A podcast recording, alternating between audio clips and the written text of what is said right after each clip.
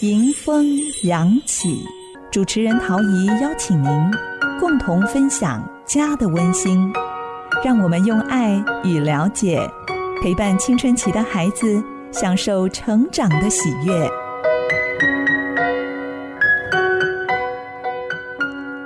台一欢迎你与我共度迎风扬起的节目现场。当初迎风扬起节目最主要的目的是为了家有青春期孩子的父母亲所制作的哦，所以我们为您邀请了专家学者来聊一聊孩子在成长过程当中所需要的力量。我们希望每个孩子就像风筝一样，迎着风自由地飞向天际，而在风筝下面的父母师长就是支持他们快乐成长的那股正向的力量。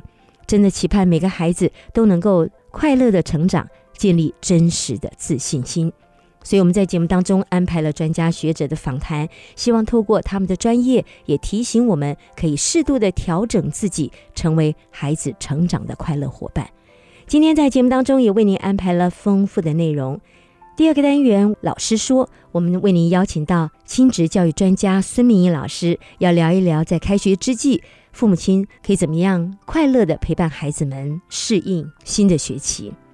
第三个单元，德胜新电影情张文明老师今天继续来到节目当中，要介绍一出绝棒的好戏，非常适合亲子共赏、交换观点。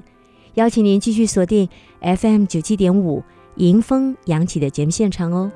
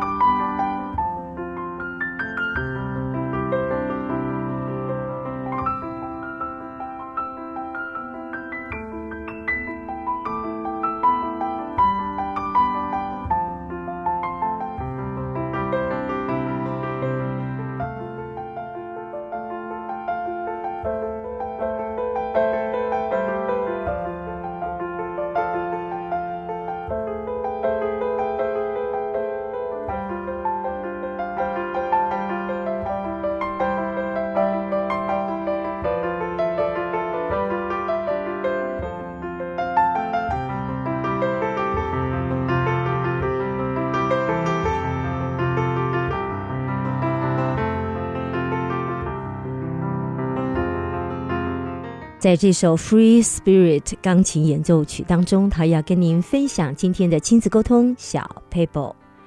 我个人从事广播三十二年了，从事沟通教育大概也有二十五年以上的时间。我发现，无论是国际社团还是校园里的青年社团，每一个人在学习有效沟通的时候，都有一个共同的现象，就是啊，太不习惯了，很少人把话讲那么清楚。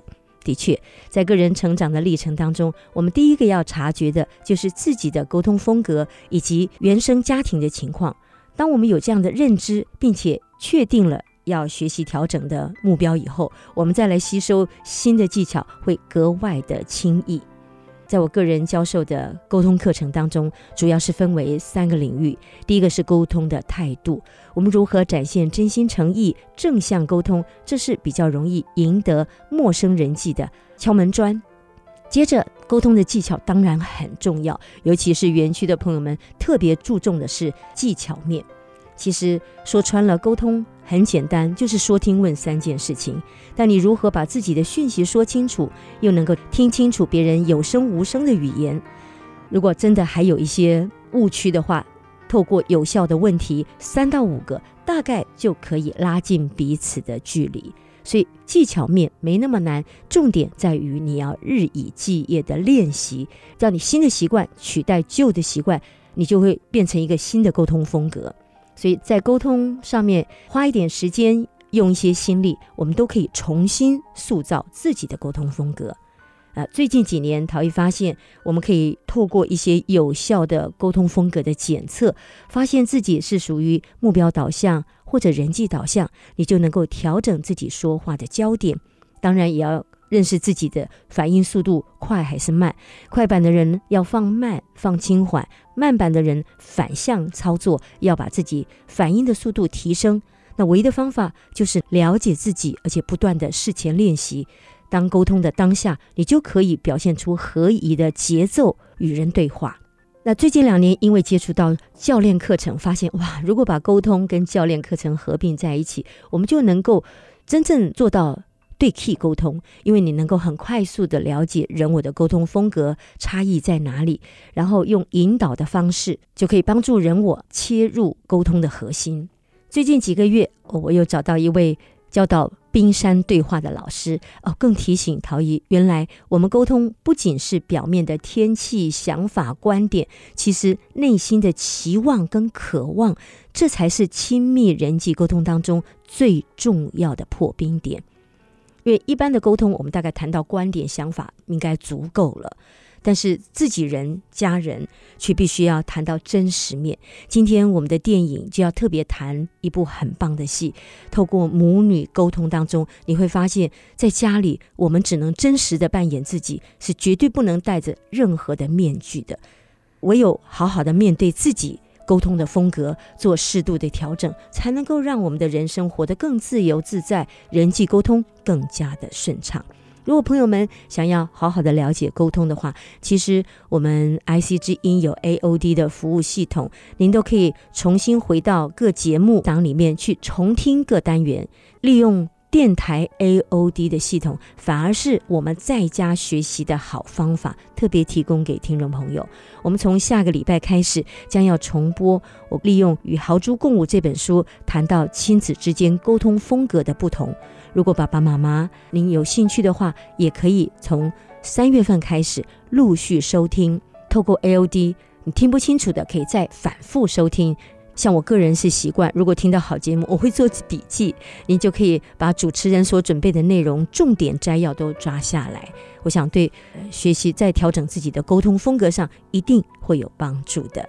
最近才跟一个国际社团的伙伴们一同聊到了沟通技巧，一点都不难。难在我们如何坚持调整自己的风格，让自己能够说得更清楚，也帮助别人听得明白我在表达什么。如果到一个程度，你能够成为别人沟通的桥梁，哇，那就太棒了。所以特别邀请为人父母的跟担任主管的，因为你手下还有好多可爱的生命需要我们陪伴他们。那如果我们做领袖的，能够先。调整好自己的沟通风格，树立起一个清楚明确的沟通习惯，我们就可以自然影响我们周遭的孩子、部属或朋友了。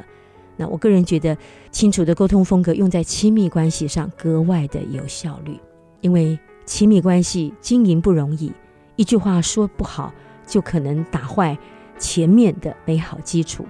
懂得。清楚的沟通，再加上适度的道歉，真的能够让我们的家庭人际经营出你所喜悦的格局来。邀请您一同经营自己的家庭。好，稍后我们就要进行我们今天第二个单元——老师说。我们也听听孙明仪老师对我们的提醒。朋友们，收听的节目是《迎风扬起》，我是陶怡。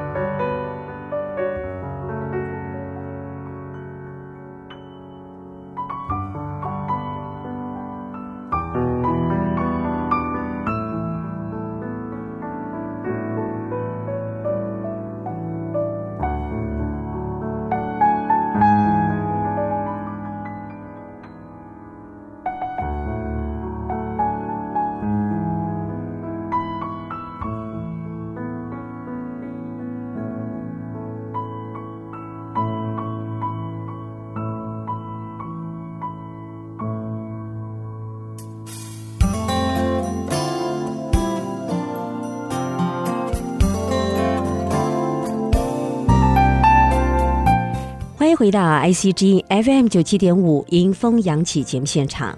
今天再度为大家邀请到亲子教育专家孙明义老师来到节目当中，欢迎明义老师。大家好，陶姐好。刚刚过完寒假，孩子们都已经回到校园里头。我可以想象每个家庭一定是一片混乱。嗯，明老师来跟我们聊一聊，父母亲怎么样趁势而为，让家庭快速恢复和谐。好，我想就是开学大概已经十天了嘛，哈，可能开始就小孩这个适应问题就开始有一些浮现。是，比如说，哎，作业有没有写啊？或者是爸妈们回到家感觉好像在打仗一样，好像又回到了这个放假之前的那个。忙乱的状态是好，那今天我们来谈谈这个开学后的适应，有两个部分我想跟大家分享。第一个部分就是我们怎么样帮助孩子进入一个呃 routine。常规对他的常规怎么样？再把他的时间建立起来。然后第二点很重要的就是怎么样在这个建立常规的过程里面，依然维持着跟孩子有一个情感的连结。哇，我觉得这个特别不容易，因为从混乱到秩序当中，其实孩子们会有情绪的搅动，父母也一样，你还得保持平和的情绪。真的，所以当然第一点就是你自己的情绪你怎么 hold 住。比如说，如果真的真的很累的时候，我们从年龄来讲，好了，好的，比较小的孩子回来，就是低年级以下的孩子，包含幼儿园跟低年级，那他可能还是需要这个情感的连结，嗯。不管是你抱抱他啦，或者是你跟他聊聊天啊，或者你们一起吃个点心啊，这个我想对孩子来讲都是很重要的。对呀，先表达关怀，再来要求他该做的事嘛。对，然后当然低年级的父母有的时候会比较辛苦一点哦，因为可能孩子还在养成一个自律的习惯，是，所以父母亲可能就会比较有比较多这种陪着做功课的情况。嗯，我觉得这是父母一定要认清楚，如果我们能够在前端。陪伴好了，后来他就变成自然习惯了。对，桃姐讲的非常的好，我们前面一定不要怕辛苦，因为 前面越辛苦，后面越轻松。真的，我就从这个古书里头所谓“杯酒释兵权”，是我为什么能够把这个管理权交给孩子，是因为孩子已经有能力了。是，如果一个陪伴的状况，可以是你在旁边看着他做，跟着他一起做，然后慢慢慢的，你也可以开始做你的事。情是，然后跟他说二十分钟以后妈妈会来看一下，你还是陪着他坐在旁边，但是你并不干预，让他开始学着自己处理。然后你大概二十分钟去看一下，哎，他做的怎么样？有没有需要协助？是，然后那个二十分钟就可以拉长成半小时、四十分钟，嗯，就是用这样子的方式，慢慢的。把这个自主权交给他，而且这绝对可以避免所谓直升机症候群。是很多父母为了省省时省力，直接给命令让孩子照着做。对对，因为在之前的集数有提到，最重要的就是当你想要帮助孩子建立自律的话，最重要就是他的内在动机。是，所以他必须要自己在这个过程里面有一个观察。哦，这是我需要做的。那接下来就是，那我可以用什么样的方法？法来完成它，那完成它以后，我可以给我自己什么样的奖赏，让我感觉我自己没有白白受苦。哦，所以其实基本上在一个比较小的年龄层，我们希望可以。陪着他经历这些辛苦的地方，可是我们也要记得给他一些奖赏。你只要一拍拍手，给一些实质的奖赏，一个布丁，孩子们就很乐意配合了。或或者是一起读一本故事书，或者甚至是你觉得哇好累哦，我不想要整个晚上都跟少爷绑在一起，那你也可以给他自由玩的时间。是，那这个也会对他很有帮助。哇，听起来就觉得充满了希望。其实还蛮简单的耶，就是要我们要 hold 住我们的情绪，因为我们。每一天回来其实都累了，嗯，那我们很容易留一个哦，就是一个清单，我赶快把它勾起来，我就可以休息了，嗯，对。比较大的孩子就可能可能要顾到他们自己的自我意愿。对，比较大的孩子，我觉得你要放的更多。嗯，啊，当然，如果你前面没有把他培养起来，你可能还是会像比较小的孩子那样陪伴着他。但是比较大孩子，当我这边说比较大孩子，就中高年级的孩子，我真的就不建议很细的陪伴他，是因为他们开始有那个我想要自己试。你如果来干预，我就会觉得我自己是一个很糟糕的孩子的这种感。觉对，所以我会尽量的建议，就是可能半个小时你再来，嗯，再来跟他 check 一下，看看他的状况怎么样。即便做错了也无妨吧？对，李老师，我们我们刚刚讲到最重要的是那个情感的连接，是。很多时候，那个 hold 住我们的情绪，表示我们要告诉我们自己不要急。嗯嗯，因为很希望他赶快把它做好，我们就可以往下一件事。所以我们一急，一急语调就扬起来了，表情就变得比较不好看，爱就感觉不见了。对，小孩就受伤了。然后你知道受伤的结果是什么？受伤的结果就是他就必须处理他不开心的感觉，对，他就没有办法专注在他该做的事情。是啊，所以要搞定情绪，才能搞定事情。对，那你会一定会问我说：“老师，我也不是完人，我不可能一天到晚就面对着他都没有情绪。”所以我说了嘛，半个小时你跟他 checking，那半个小时你可以做做你比较放松的事情。是，好，你去追一个剧。追个半个小时，但是你要告诉自己，我半个小时一定要停下去。嗯，这个就是你跟他的默契。你你不能够去追剧追到三个小时以后你才来看他，是结果什么都没写，然后你就爆炸了，他也爆炸了。嗯嗯，这一天晚上你很辛苦，真的要知己知彼才能百沟百通哎。对对，好，所以这个是中高年级的部分。那中高年级的部分呢，大家呃家长要注意一下，就是。对于同学的相处是比较容易带来困扰的，嗯，同才的影响，对，尤其是女生在这个年纪，因为女生比较早熟。好，对于情感或想法或者友情这个部分，他们很容易就聚集成一个小圈圈。嗯，那这个时候就因刚开学嘛，没多久，可能开始就会有一些小摩擦啦。当然，好好的去聆听他在学校发生什么事情，这个是情感连接很重要的一个步骤。哇，所以父母亲真的要随着孩子的年龄增长，是是是。呃，除了这个中高年级以外，其实中学生也是一个状况。对，您的建议呢？通常呢，我会建议，如果你们亲子关系还不错的话，或许在开学的那一周，挑一个他心情不错的时间，可能就跟他聊一下，说哦，这学期你上了几天的课了？嗯，那你觉得跟上学期比起来有没有不一样的地方？对于你自己时间的安排，你是怎么想的？妈妈很好奇，想要听听看你怎么说。这好像 CEO 在带他的 Top Sales，对我觉得很棒。如果说你看到他开学以后就能够进入状况，那就更放心。那就是偶尔可能哎拿个宵夜给他啦，或者偶尔比如说礼拜四、礼拜五晚上可以聊一下，说哎周末想做什么？如果你想跟朋友出去玩，妈妈也可以载你去，我们可以来规划一下这一类的，就是给他一个情感上的支持。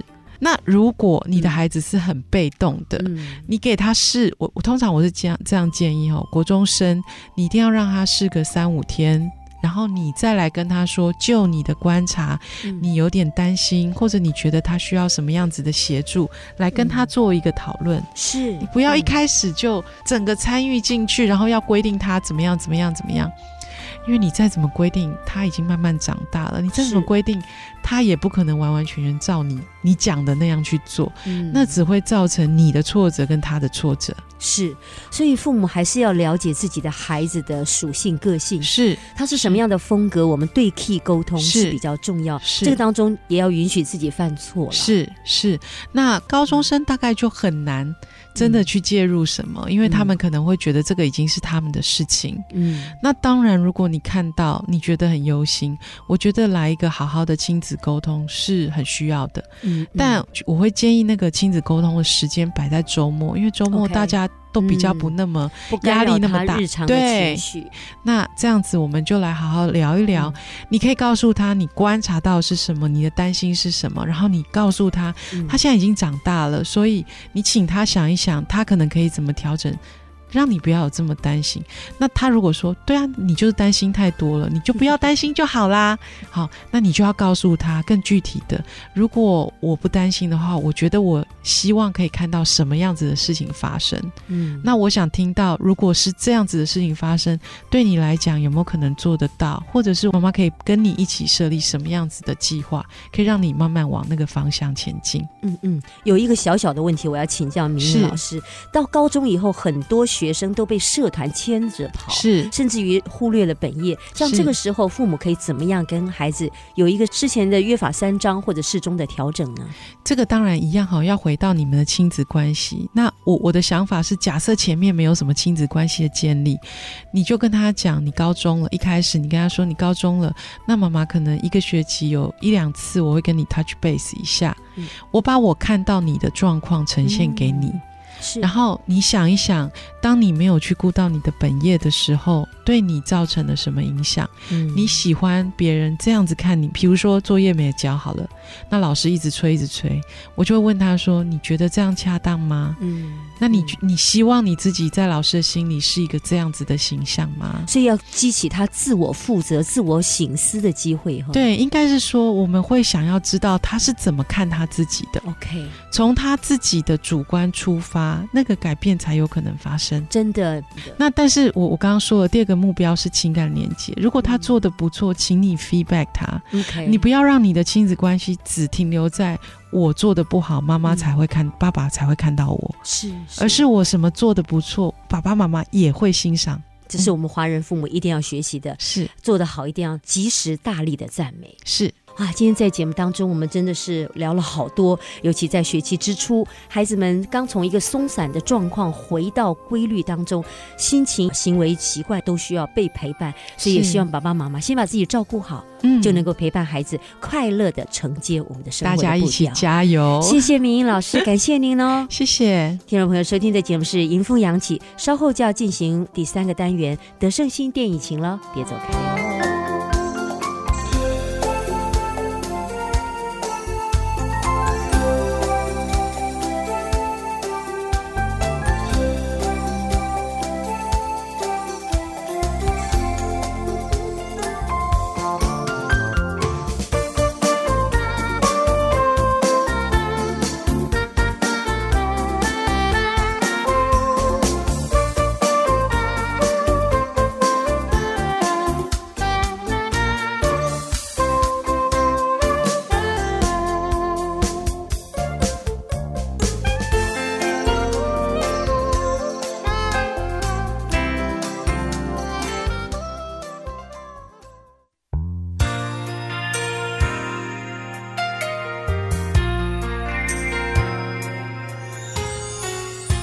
回到 ICG FM 九七点五迎风扬起节目现场，在德胜新电影情单元，今天我们再度为大家邀请到张伟明老师来到节目当中，给我们介绍好电影。欢迎伟明老师，大家好，各位听众朋友好。哇，你今天带来这出戏真的巨力万钧，从导演到演员都是我们大家喜欢的，来介绍一下。呃，我想问听众，呃，有没有看过一部电影叫做《小偷家族》？哎呦，我们节目中也介绍过对对对，他的导演是日本的四之愈合，我很喜欢的电影导演哈。他现在拍了一部法国电影，用法国演员嗯。在拍一部电影，叫做《真实》，嗯，好精彩，对，谈一对母女的故事嘛。对对对，这个日本导演用日本的手法拍一部很法国的电影，嗯哼。就这一点，我觉得就很吸引了哈。对，真的，我也这样觉得。这部电影主要是谈什么？就是母女的关系，嗯，母亲和女儿的关系。母亲是一个演员，嗯，好，是一个法国国宝级的很传奇的女星，她很成功，得到很多的荣誉，她就代表法国电影历史，而且人又漂亮，对。所以他就享受成功，已经变成他的习惯，变成他的常态。所以，我我们都明白说，一个人成功有可能他要牺牲一些东西嘛，一定的喽。所以他就家里面就交给管家去管啊，怎么的。嗯。当然，他也碰到很多问题，就是他婚姻不是很顺利，嗯，很难哦。然后他的人际关系也不是很顺利，是。加上他本身也是一个很毒舌的人。很自我中心的人。哦，对，所以他的生活里面其实表面的风光背后是很多他的孤单、他的挑战在后面，因为很难把人真诚的留在旁边呢。对对对，他工作是很成功了，是。啊，但是家庭呢，换个角度看也可能是不成功这样。啊，他女儿在哪里啊？女儿女儿也长大了哈，女儿也结婚了，在美国纽约住。那他是一个编剧，嗯，好。他没有走妈妈的路，他成为一个编剧。他跟一个美国的演员结婚，有一个女儿。这样，这时候他们从美国飞到法国来，回到家里来，为什么呢？因为妈妈要出回忆录了。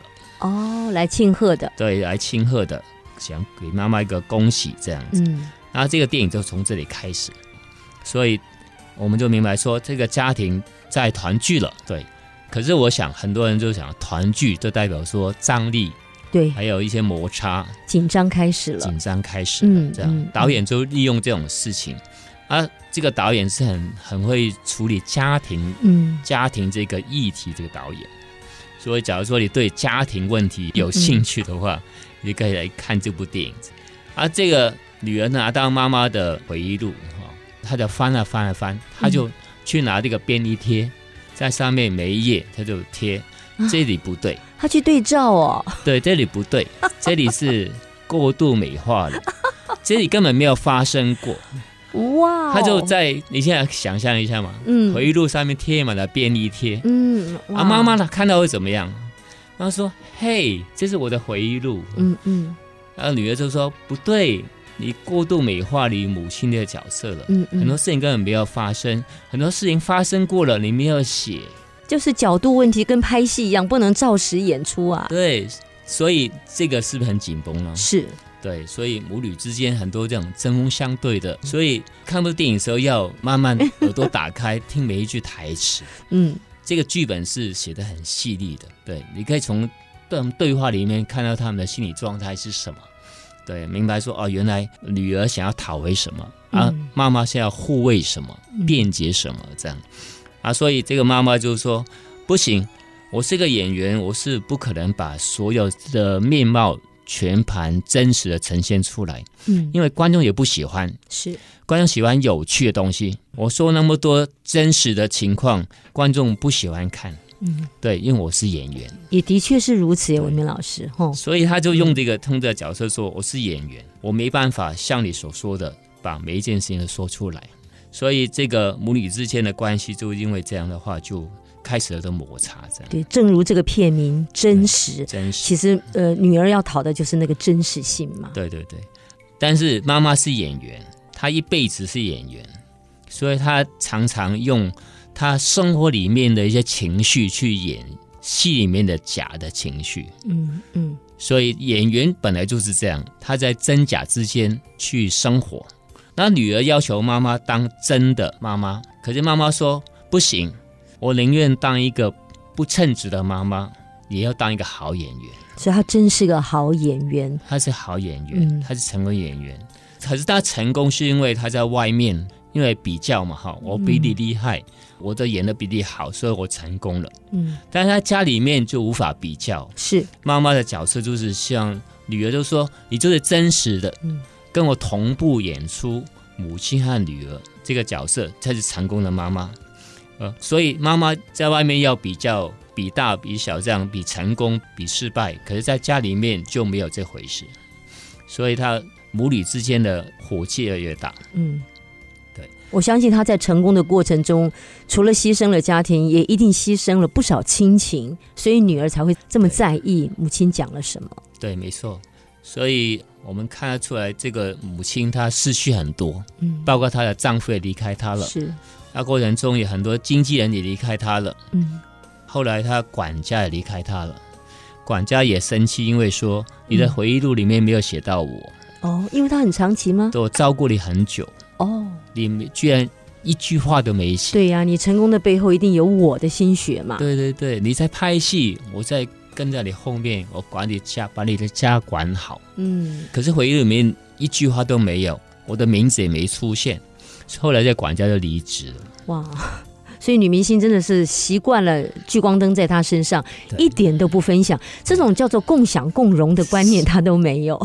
可是这个妈妈并不在乎哦，好，你离开就离开，她也很习惯别人离开她，这是她的选择嘛？对她选择当演员，所以孤苦老也是她选择的。她说：“反正我就是习惯孤单，嗯，对我外在外面可以打仗打赢，因为我习惯孤单。OK，我能够接受孤单的挑战，我在外面可以挑战别人。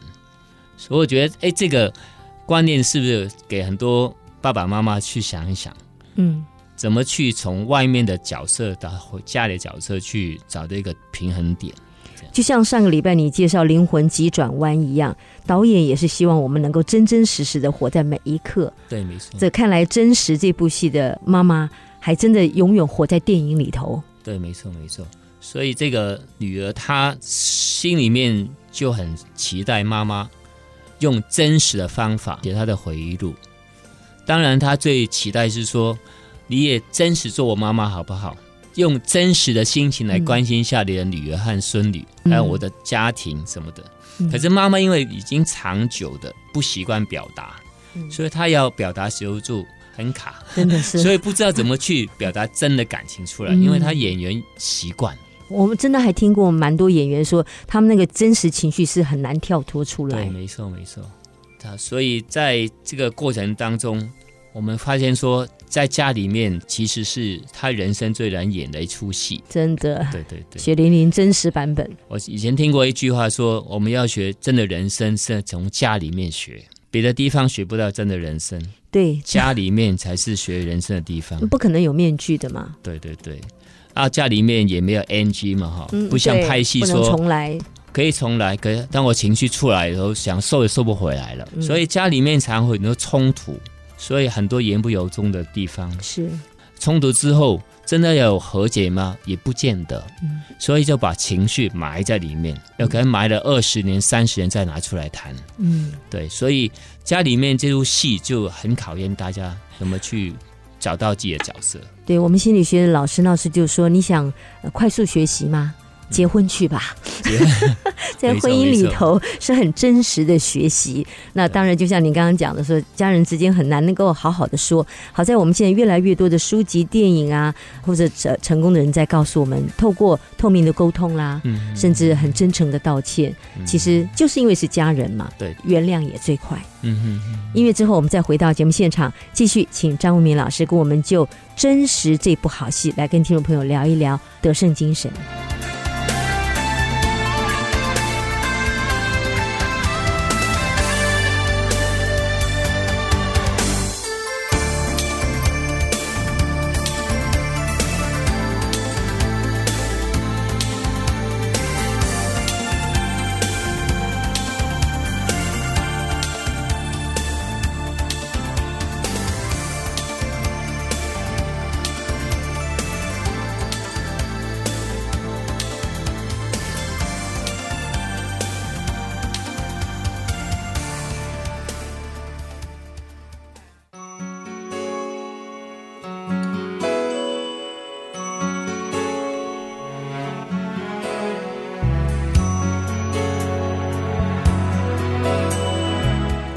这里是 ICG FM 九七点五，阴风扬起。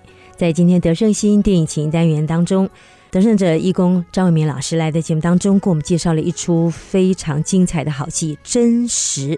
这是日本导演市之愈和所导演的一部法国戏。呃，两个女演员都是我们大家非常喜欢的耶。对对对，这两个演员都是法国的影后，所以我想台湾观众并不陌生他们的演出。对。他们在很多电影里面，从年轻到现在，我们看这两个演员已经看了一二十年了。名字是朱丽叶·碧洛许嘛？嗯，演女儿的是朱丽叶·碧洛许。另外一个丹尼弗真的是影后级的，在法国是一个很有地位的导演。为什么要到法国去拍？他说，在全世界没有一个演员可以像他这样。OK，他真实代表一个国家的电影历史。嗯，在日本找不到，就只有法国找得到。就是美国也找不到，就丹尼弗这个影后，对，所以他等了很多年，找到他来演这个角色。嗯，真实这部戏，他从一个隐形的生命当中看到生命的真实角度。那女儿就是在他旁边最最重要的一个人物，所以他有这个资格，也觉得有这个权利去抓住这个生命的真实面相。但是，其实就在这个追寻的过程中，也真的近乎找到了真实吧。对，没错，他女儿看他的书的时候，就一直跟他说：“你要把真实写出来。”对，但是母亲说：“记忆是不可靠的，不要对你的记忆太有自信。”这样，像有一次，他那个女儿在回到家里面看一个小东西，他就说：“哦，原来这个东西这么小啊！”这样，妈妈说：“因为你长大了。”嗯，对，相对性。所以他就说，你不要太对你的记忆太有把握，太有自信啊，而且记忆可能随着时间会变模糊，是，甚至可能是捏造出来的，嗯，部分，嗯，对，所以他就在合理化他的回忆录哈，嗯，还有说，所以我没办法。这么真实，把我的枯燥乏味的背后生活这样写出来。我要让观众快乐，觉得有趣，所以我要修改我的记忆，仿佛在演另外一出戏一样。嗯，所以他把一些假的写成真的，一些无趣的写成有趣的。嗯，啊，表一些枯燥写得很缤纷、很很快乐。他把本来是个不称职的母亲，嗯，写成一个好母亲。他把形象扭过来了，对，接着让女儿很受伤，因为当年真正陪伴她的是当年的妈妈一个好朋友叫莎拉，嗯，但莎拉当年也是一个年轻的演员，也很有才华，但是她愿意陪伴这个女儿读绘本给他听啦，陪他度过很多美好的时光，所以莎拉这个阿姨对这个现在是编剧这个女儿来说是很重要一个人物，是。但是妈妈在回忆录里面一句都没有提到这个人，她把所有一些恩情的人都删掉了。对对对，所以女儿很生气，因为她说莎拉在我生命里面是无法取代的，她妈妈就很嫉妒这一点。怪不得他不收录下来嘛，对对，因为他一直在跟那个莎拉抢女儿。对对，他也和比较，当年也是用很多很多方法去抢夺那个莎拉的演出的机会。嗯，那莎拉因为有点不愉快，后来就很早就离开这个人世。所以这个女儿在心目中里面觉得莎拉是一个当年就像妈妈一样这样陪伴她、照顾她的人。嗯，今天回忆录里面没有出现，女儿很介意。嗯。对呀，人家都走了，至少带出一些旧账出来。就说当年我在小学演那个《绿野仙踪》，我演那个狮子，你知道吗？我妈妈说知道啊，你没有来看呢。莎拉阿姨有来看我演戏啊。可是啊，妈妈有去，是看在门，躲在门后面看她。哇，所以真是因为这个妈妈的骄傲，她没有真实跟她说我要去看。是因为莎拉阿姨坐在前排看，我躲在门后面看。他就一辈子宁愿你女儿误会我一辈子，我也不要真实的告诉你我有做过这件事情。真是好骄傲。这演员他也可能是本身他这种这种傲气就是这样。是。可是，在电影里面，这个妈妈还是没有告诉他我来看过，还是他他自己碎碎念说就是我有看过什么类似这样。所以这个女儿到后来也不知道真实状况是什么。所以电影里面你发现说，其实真的假的，我们在穿插的当中，就像导演安排一种戏中戏啊，让这个国宝级演员演一个上了年纪的女儿，她真的女儿站在这个摄影机后面看这个妈妈演女儿，所以当下他们两个人都是女儿的时候，这个妈妈就懂说哦，当年我的女儿也是这样想的，因为我妈妈没有照顾她，没有回来看她，心情是这样的。因为戏中戏里面那个妈妈在哪里呢？她戏里面的妈妈是一个住在外太空的妈妈。嗯，因为在这外太空没有不会老掉哦，所以她回来的时候，这个妈妈是很年轻的哦，不老的吗？地上这个女儿是很老的。OK，所以她几年来才回来看她一次。而且这个演员他演女儿，他说：“哦，我懂了，当年我也是很久才回来看女儿一次。”是。好棒的反省，对，他就戏中戏里面导演就安排他们互相就比喻暗喻说，啊，原来你的心情是这样，嗯，对话，对，所以这个演员这也趁机用他的台词对女儿说话。哇，这真是四肢愈合的功夫哎哈！对对，所以这这我们要也要好好看这个戏中戏在说什么。是，因为他趁这个机会，他不能面对面看着你说，是他对太骄傲了，说不出来，说不出来，所以他就说我在演戏，但是我这个话是说给女儿听的。哎，对对对，所以不是台词哦，是我的真心话。他这时候他还真是个好演员。对对对对对，可能。站站在摄影机后面的女儿也体会到哦，妈妈在跟我说话，好棒。所以后来他们真的就是慢慢的从冲突到最后沟通，大家谅解，然后接受彼此的不一样。嗯，好，像说哦，我们还是要共处了，是。对，到最后关系的收复这样啊，接受妈妈。当然孙女也扮演很重要的角色，孙女也常中间把呃外婆和妈妈之间的关系变成一个润滑剂。是小孩真的是三代的女人他们之间的一种关系。对，我觉得这个电影给我们很多的想法。呃，在看另外一本书的时候，然后国内有一个亲子的作家，他写过一句话说：“接受对父母的失望是长大的过程。”真的，因为父母不是完人。对对对，我觉得这句话很好，我读了好多遍。接受接受对父母的失望，失望是长大的过程。的确是。对，我希望大家也可以跟我一样，把这些话放在心里面。我很喜欢我的父母。可是我也记得我父母当年做了很多不对的决定，一定的喽。可是今天我重看我父母的时候，我还是很感恩。我常跟我的父母，我父母都不在了啊。可是我我在祷告里面就跟我父母说，我很骄傲当你的儿子，好棒。我们希望每个孩子都能够这样子对父母讲。其实我觉得刚刚那个亲子专家讲的，接受对父母的失望是长大的过程，是真的。对对。因为我们都是当了父母以后才开始学习做父母，对。所以我们也是做中学啊，也是错中学的。错中学。嗯嗯。对，所以真的要跟家人和解，真正的和解是很难的。但是我们假如说我们接受别人的不完美，我们就可以走到。退一步，海阔天空的地方，就先谅解吧。对对对，我记得我以前跟我妈吵架的时候，也是说，我说你们大人都这样。我妈说，你以后长大你就知道了。我现在真的要回答天堂的妈妈，真的我知道了。我们再怎么努力，还是觉得我们还是可以更努力。对，没错没错。所以就认清彼此的不完美，是各退一步，长久的心结就该慢慢溶解。对对，我们真的觉得家庭真的是我们人生第一个。营养的滋润地，对，没错。不管父母做的程度如何，我敢说他们都做了当时最大的努力。对，没错。好，这也是我们教会师母常讲说，你回头看来，以前都有错误。对，可是你真的回到以前的心情，那不都是你尽最大力量所做出的决定吗？对，没错。哦，我觉得这就是一种谅解，是是是，蛮好的，蛮适合作为我们今天文明老师介绍法国戏真实可以做一个结语。谢谢文明老师哦，感谢您介绍这么多好戏，祝福您一切如意。好，听众朋友，介绍到这里，节目也接近尾声了。希望我们今天介绍的真实，是之愈和导演所导演的真实，能够为我们的家庭带来更多的祝福。祝福大家喽！